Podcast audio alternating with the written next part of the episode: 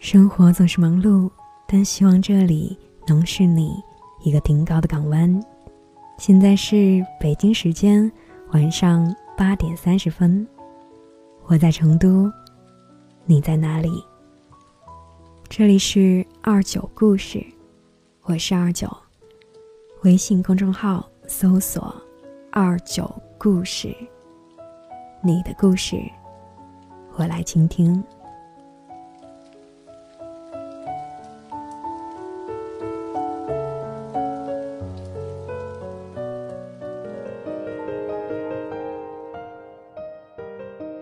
脱口秀主持人王子健讲过一个段子：现在很多家长逼着孩子去学习，怕孩子输在起跑线上了。我就纳闷了，王思聪不去上补习班、兴趣班，他就输在起跑线上了。人家一出生就在终点线上了。北京高考状元熊轩昂说：“农村地区的孩子越来越难考上好学校。”像我这一种属于中产阶级的家庭的孩子，衣食无忧，家长也都是知识分子，在北京这一种大城市能够享受到的教育资源，决定了我在学习时能走很多的捷径。能看到现在很多状元都是家里厉害又有能力的人。围炉夜话有一言说：“富家惯习骄奢，最难教子。”还是。预谋生活，还是读书？可是，当寒门再难出贵子成为社会的主论调，读书之路也被封死。真正刺破现实真相的，反而是那些毒鸡汤。条条大路通罗马，有的人却生在罗马。有时你拼尽全力，还不如人家随便搞搞。你努力的天花板，竟然。只是人家的起点。豆瓣评分八点一的印度电影《起跑线》讲的就是一对夫妇为了让孩子能够从小就获得最好的教育，走上人生巅峰而绞尽脑汁择校的故事。拉吉和米塔是一对刚进入中产阶级的夫妇，虽然积累了一定的财富、知识文化，却达不到上流人士该有的水平。他们不希望女儿皮亚重蹈自己的覆辙，便决定将她送进全印度最好的私立幼儿园，然后再考进名校，实现阶层跃迁。他们先是买了一套学区房，再伪装成上层阶级，参加各种高级派对，说一口蹩脚的英语。为了给孩子拿到申请的名额，半夜十二点就在学校门口排队。不惜斥巨资找入学顾问培训，可即使他们费尽心力，孩子的申请还是被学校给拒绝了，因为学校不愿意接收服装店老板的孩子，担心拉吉夫妇的家庭教育会跟不上。在皮亚四次落榜之后，送来喜饼的店员点醒了这一对心灰意冷的夫妇。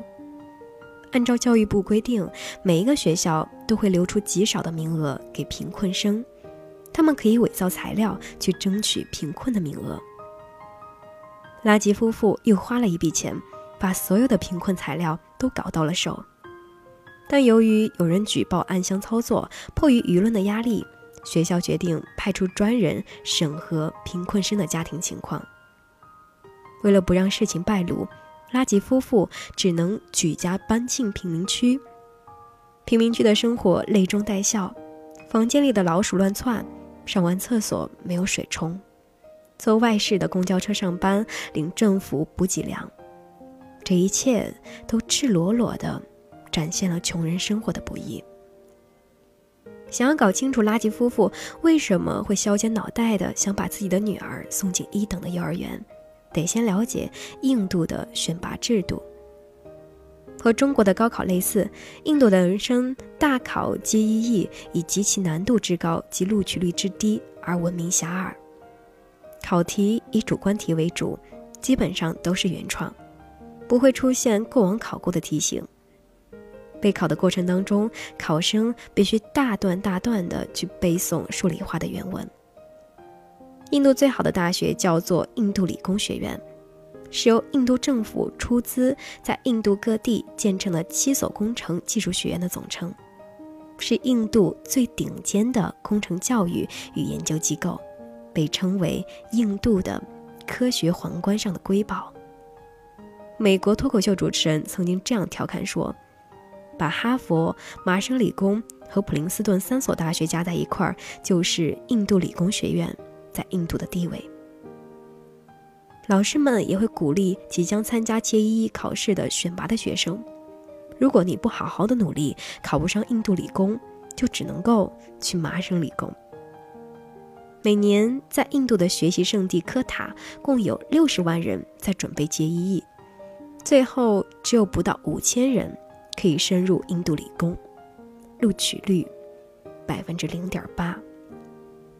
为了能够踏上这一条真正千军万马通过的独木桥，JEE 考试百分之五十以上的学生是复读生，每天坚持学习十二个小时。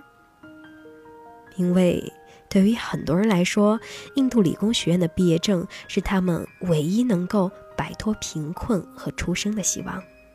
进入这一所大学，他们就有机会成为美国硅谷的创业者和 NASA 的职员。全球最难的大学入学考与涉及阶层跃层的顶级名校的诱惑，无疑犹如整个印度教育的指挥棒，以至于有的家长怀孕初期就开始为孩子去做准备。起跑线的英文名直译为“印度中产”。电影刺破了印度社会面临的两大敏感问题：优质的教育资源稀缺和阶级固化。在西方发达的国家，社会阶层早已经固化，中产阶级西医的精英教育不过是为了自保；而在印度这样一个新兴的市场大国，虽然艰难，努力了还能够考进名校，反倒是教育给了大家最公平的机会。拉吉夫妇属于新中产，他们接受的文化教育不多，虽然有了足够的财力支撑他们的中产的地位，却还是为了下一代是否能够保持中产的位置充满着焦虑。更重要的是，他们虽然看起来衣食无忧，却没有比穷人更多的安全感。过去的贫困还历历在目，他们没有办法放宽心态，从焦虑的困境当中脱离出来。由于知识的更新换代加剧，富人的孩子因为得天独厚的条件，即是应试教育中的非常成功的人士，也是素质教育当中的佼佼者。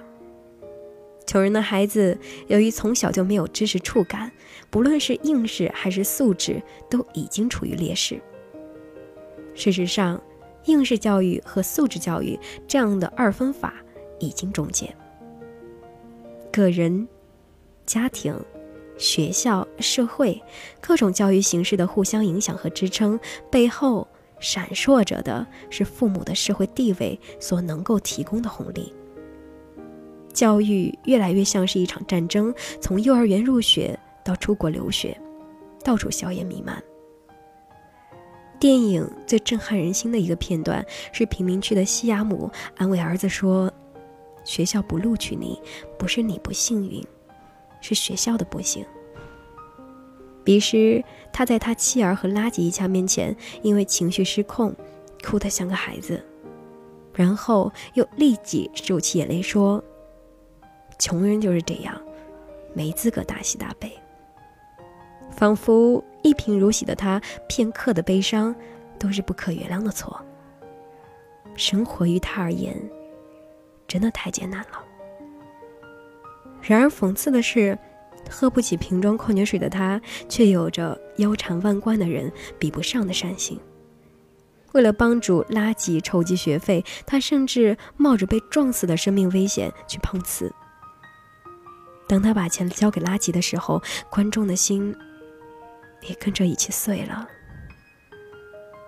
最后，拉吉在开学典礼上揭露学校的各种潜规则。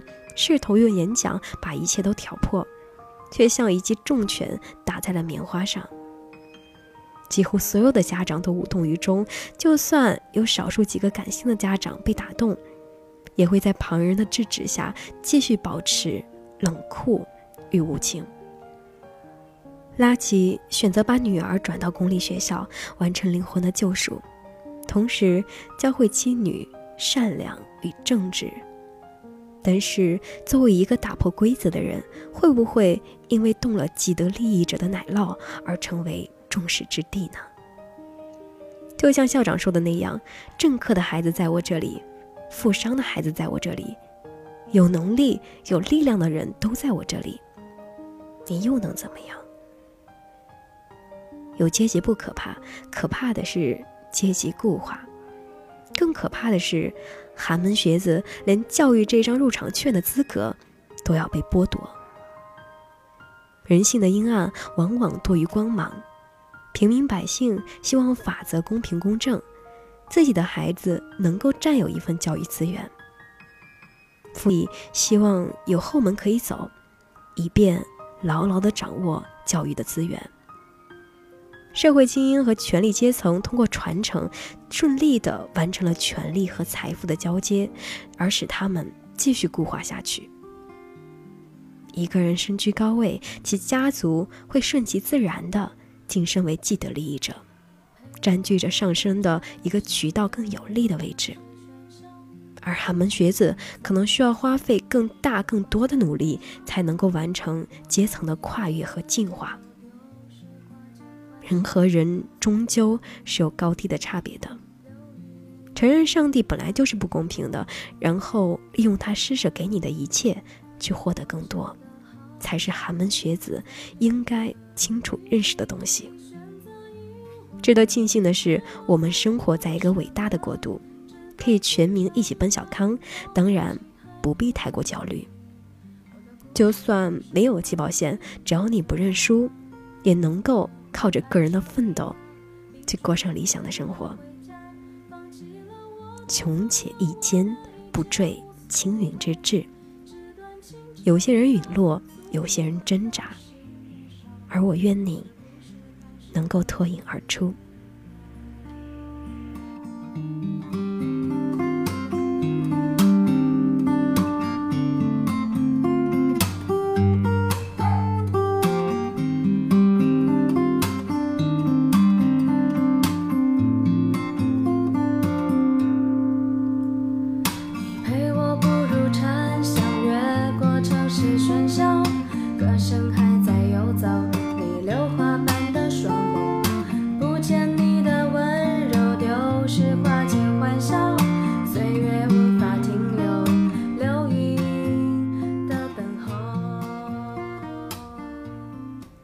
今天分享的文章来自于微信公众号“终曲无闻”。印度高分电影《起跑线》说：“穷人是没有资格大喜大悲的。”想要找到我，你也可以通过搜索微信公众号“二九故事”，把你的心事交给我保管。感谢您的收听，我是二九。我不知道将要去何方，但是我。一直在路上，晚安。